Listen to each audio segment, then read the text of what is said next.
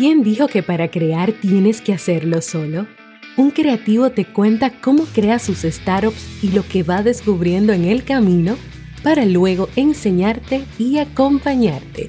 Aquí encontrarás las mejores herramientas, técnicas y recursos para que crezcas en la industria de la tecnología.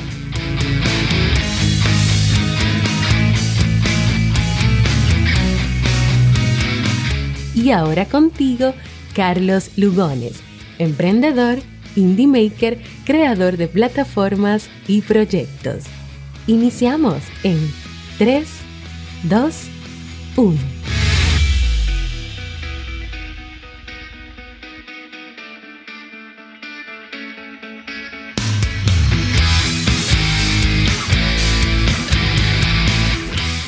Hola, feliz día, te doy la bienvenida al séptimo episodio de Lugo Daily, el podcast diario ya en su segunda semana, siempre de lunes a viernes y donde conversamos sobre creación de startups, damos técnicas, herramientas, métodos, trabajamos el mindset, hablamos también de noticias de vez en cuando, ¿por qué no? Damos pinceladas de programación y bueno, todo lo que nos ayude a llevar adelante nuestras ideas y proyectos. Soy Carlos Lugones, emprendedor creativo, indie maker y bueno, si deseas ver mm, sobre mis proyectos y plataformas, puedes pasar por mi web personal lugodev.com. Antes de arrancar, quiero invitarte a unirte a nuestra comunidad de, Telegram eh, de emprendedores creativos. Es un grupo público de Telegram en t.me barra lugodevchat eh, te dejo el enlace en las notas del episodio. Y si quieres estar en contacto de forma más frecuente, puedes unirte a mi canal arroba lugodev en Telegram también, que está asociado al grupo de chat y donde publico mucha información útil. Así que nada, te voy a ir eh, mostrando cómo voy construyendo mis proyectos en público para que sea de tu crecimiento y de crecimiento de todos. Si es que no te has unido todavía, puedes hacerlo.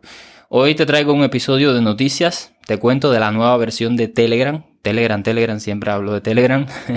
y también te hablo del reciente crowdfunding de CubaPod que, que, hicimos, que te conté en episodios anteriores. Y bueno, ya estamos de vuelta y te voy a ampliar sobre, sobre este tema. Bueno, vamos allá. Bien, súper excitante el ritmo de actualizaciones que trae la indiscutible mejor plataforma del mundo mundial, la mejor plataforma de mensajería. Por supuesto que hablo de Telegram. Hoy liberaron una nueva versión con muchísimas mejoras, con nuevas funcionalidades.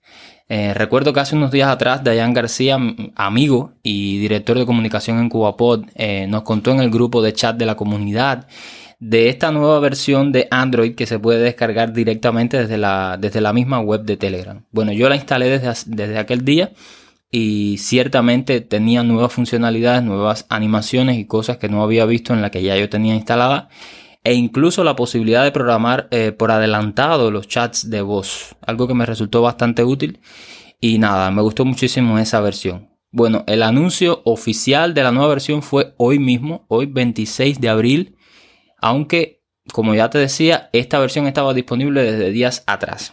Bueno, ¿qué trae la nueva versión de Telegram? Pagos 2.0. Telegram tiene soporte para recibir pagos desde el 2017.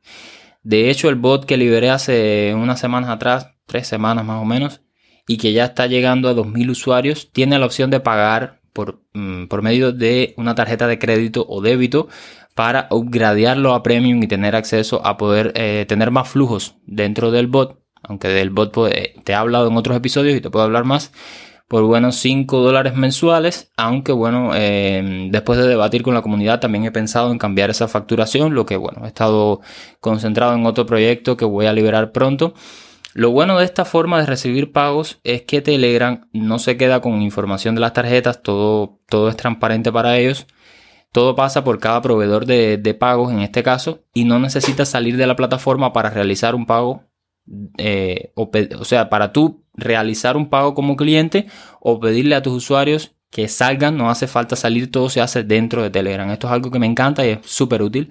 Ahora mismo tienen soporte para 8 métodos de pago, aunque bueno, yo uso Stripe solamente por ahora. Haría falta que también añadan PayPal, aunque hay que ver de forma nativa qué tan fácil o qué tan difícil es para ellos. También tienen a Yandex Money, a Sberbank, Transo, palabras rarísimas, PayMeClick, LipPay, eh, Lip, LickPay y EconPay también. Son métodos de pago rusos de estos, de Europa por allá. Pero bueno, yo estoy usando Stripe. Otro aspecto súper importante a resaltar es que Telegram no toma comisiones en los pagos que procesa. Esto es genial y habla del compromiso y de la misión que Telegram tiene de, tener, de hacer un mundo más abierto, ¿sabes? En esta nueva versión lo que hicieron fue generalizar los pagos no solo para dentro de los bots, que era como ya venía, sino que ahora también es posible hacerlo en cualquier chat. O sea, ahora puedes crear y publicar facturas lo mismo en un grupo que en un canal. Y esto es genial, abre muchísimas posibilidades, te permite que tu canal se convierta en un catálogo de productos, en una tienda. Lo que por supuesto me imagino que todo sea em, con productos digitales, aunque también existe la opción de configurar direcciones de envío.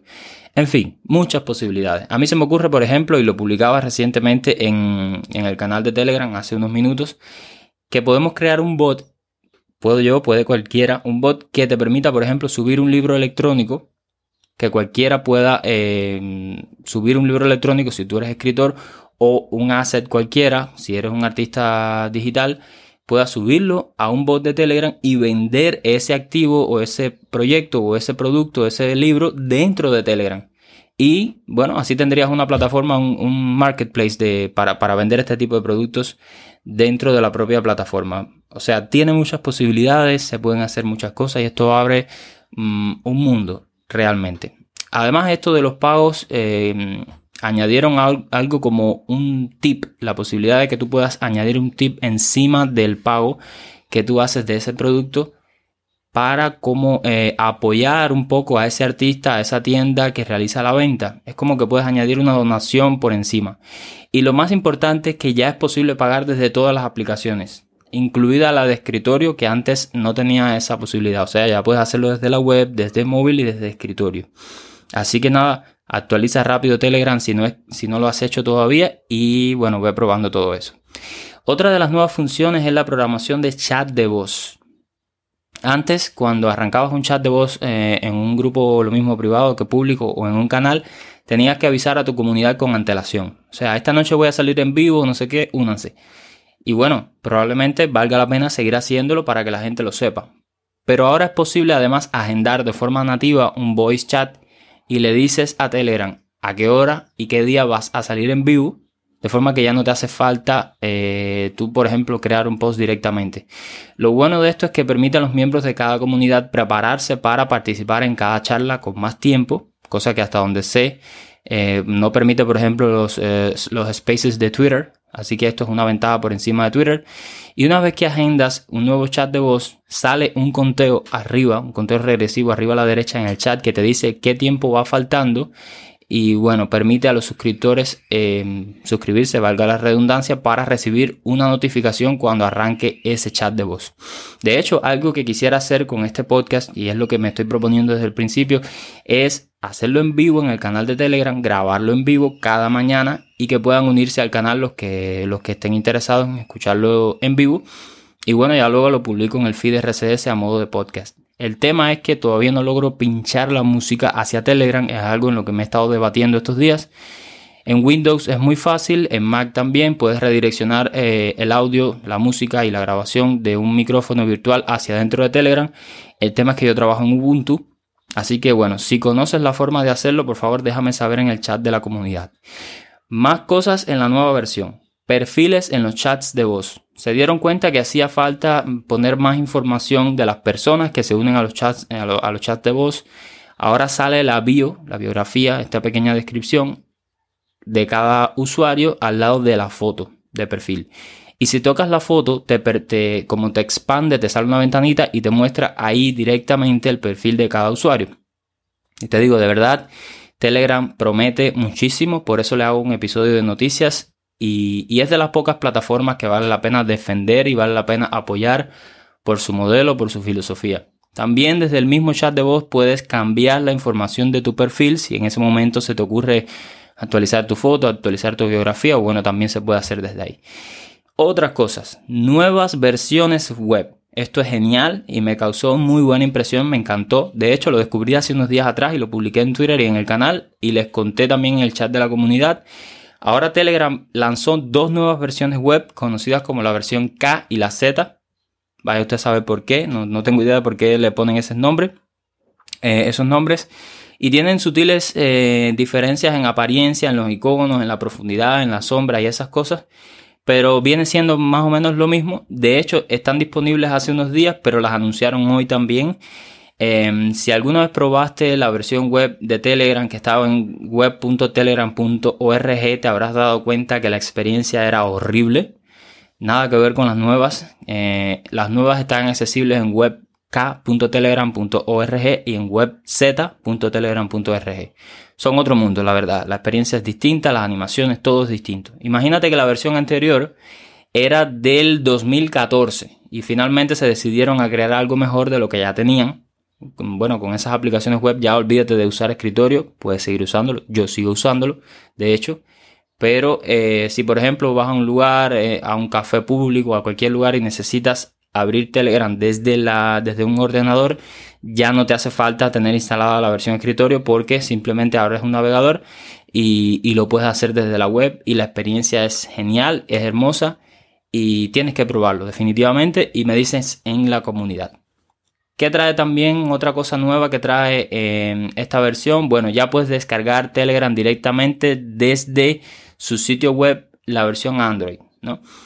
Parece que Telegram estaba teniendo un pequeño delay con, la publicación de nuevas versiones en la tienda de Google, así que simplemente se decidieron a publicar el archivo APK directamente en su sitio web, cosa que veo muy bien. Ahora puedes descargarlo de ahí. De hecho, la versión de hoy la tengo instalada hace como cuatro días. Sigo sin entender por qué lo anunciaron hoy, parece que estaban haciendo pruebas. Y bueno, probablemente no haya llegado a la Google Play todavía, ni idea, tengo que revisarlo. Pero es lo que decía, lo bueno de esto es que puedes instalarte nuevas versiones sin tener que esperar por Google, sin tener que esperar que ellos lo revisen y si pasa cualquier cosa o lo que sea, la aplicación de Telegram está oficialmente disponible desde su sitio web para que lo descargues. Para instalar esta versión directamente desde Telegram ORG solamente tienes que entrar, bajar el archivo APK, darle en instalar y luego eh, te sale la opción esta que dice que tienes que darle en confío en esta fuente, ¿no? Esto tiene que ver con, Android. Y bueno, cuando le das ahí ya puedes instalarlo directamente y ya tienes la última versión. Así que con este paso no hay problema. Cositas adicionales.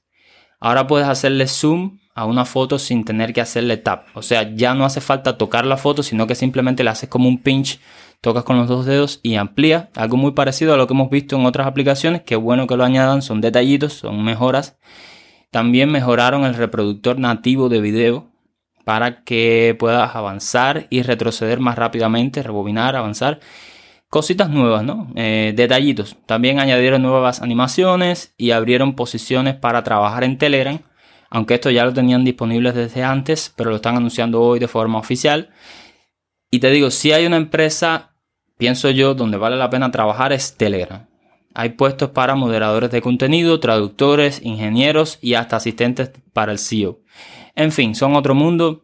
Ya hablando como emprendedor, eh, te digo que este tipo de empresa es la que nosotros deberíamos imitar, la que nosotros deberíamos plantearnos crear, porque el espíritu de Telegram de lanzar constantemente cosas nuevas, de hacer más de lo que esperan de nosotros, ¿sabes? Tú como emprendedor, tú como creativo, ir siempre más allá, dar más de lo que los usuarios esperan, sorprender, poner siempre al usuario primero eso es lo que hace que una startup sea exitosa y por eso me encanta tanto la plataforma.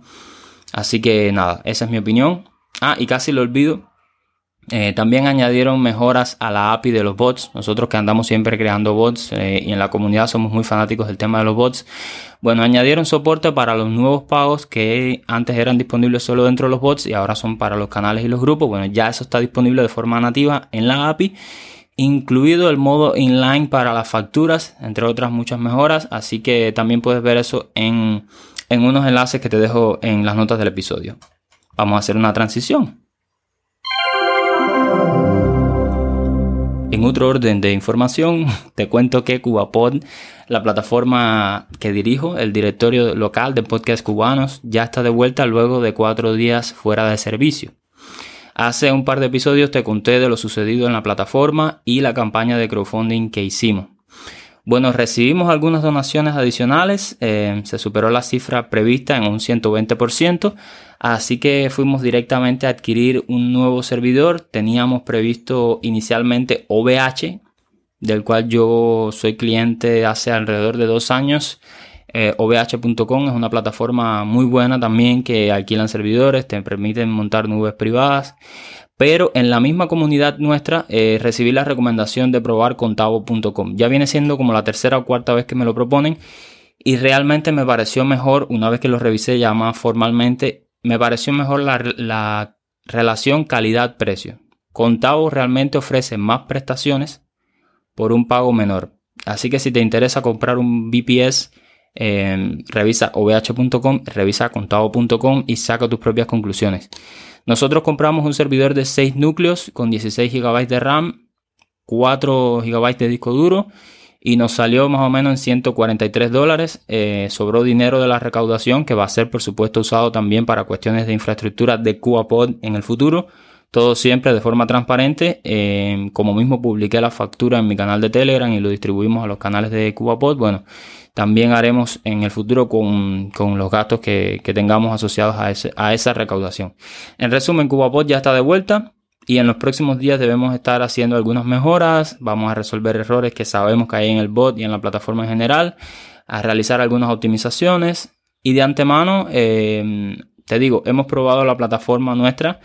Corre ahora muchísimo más rápido, evidentemente antes estaba en un servidor con muy pocas prestaciones y por eso fue que colapsó, como te explicaba en episodios anteriores. Y nada, ya estamos de vuelta, vamos a hacer algunas mejoras y espero que con este nuevo servidor todo vaya muy bien en lo adelante. Bien, esas eran las dos noticias que quería compartirte hoy en el daily. Si te gustó este tipo de contenido así bien dinámico, así bien actualizado, déjame saber en la comunidad para hacerlo más a menudo. Y antes de despedirme, te invito, eh, si no lo has hecho, a llenar la encuesta de este podcast, donde mm, estoy recopilando opiniones de los temas que te gustaría que abordara. No te va a tomar más de un minuto llenarla si es que no lo has hecho. Y el enlace está en las notas del episodio. Eso es todo por hoy. Te envío un saludo desde Cuba y te recuerdo que el mundo es muy grande como para perdérselo y la vida es muy corta como para desperdiciarla. Nos vemos mañana. Un abrazo.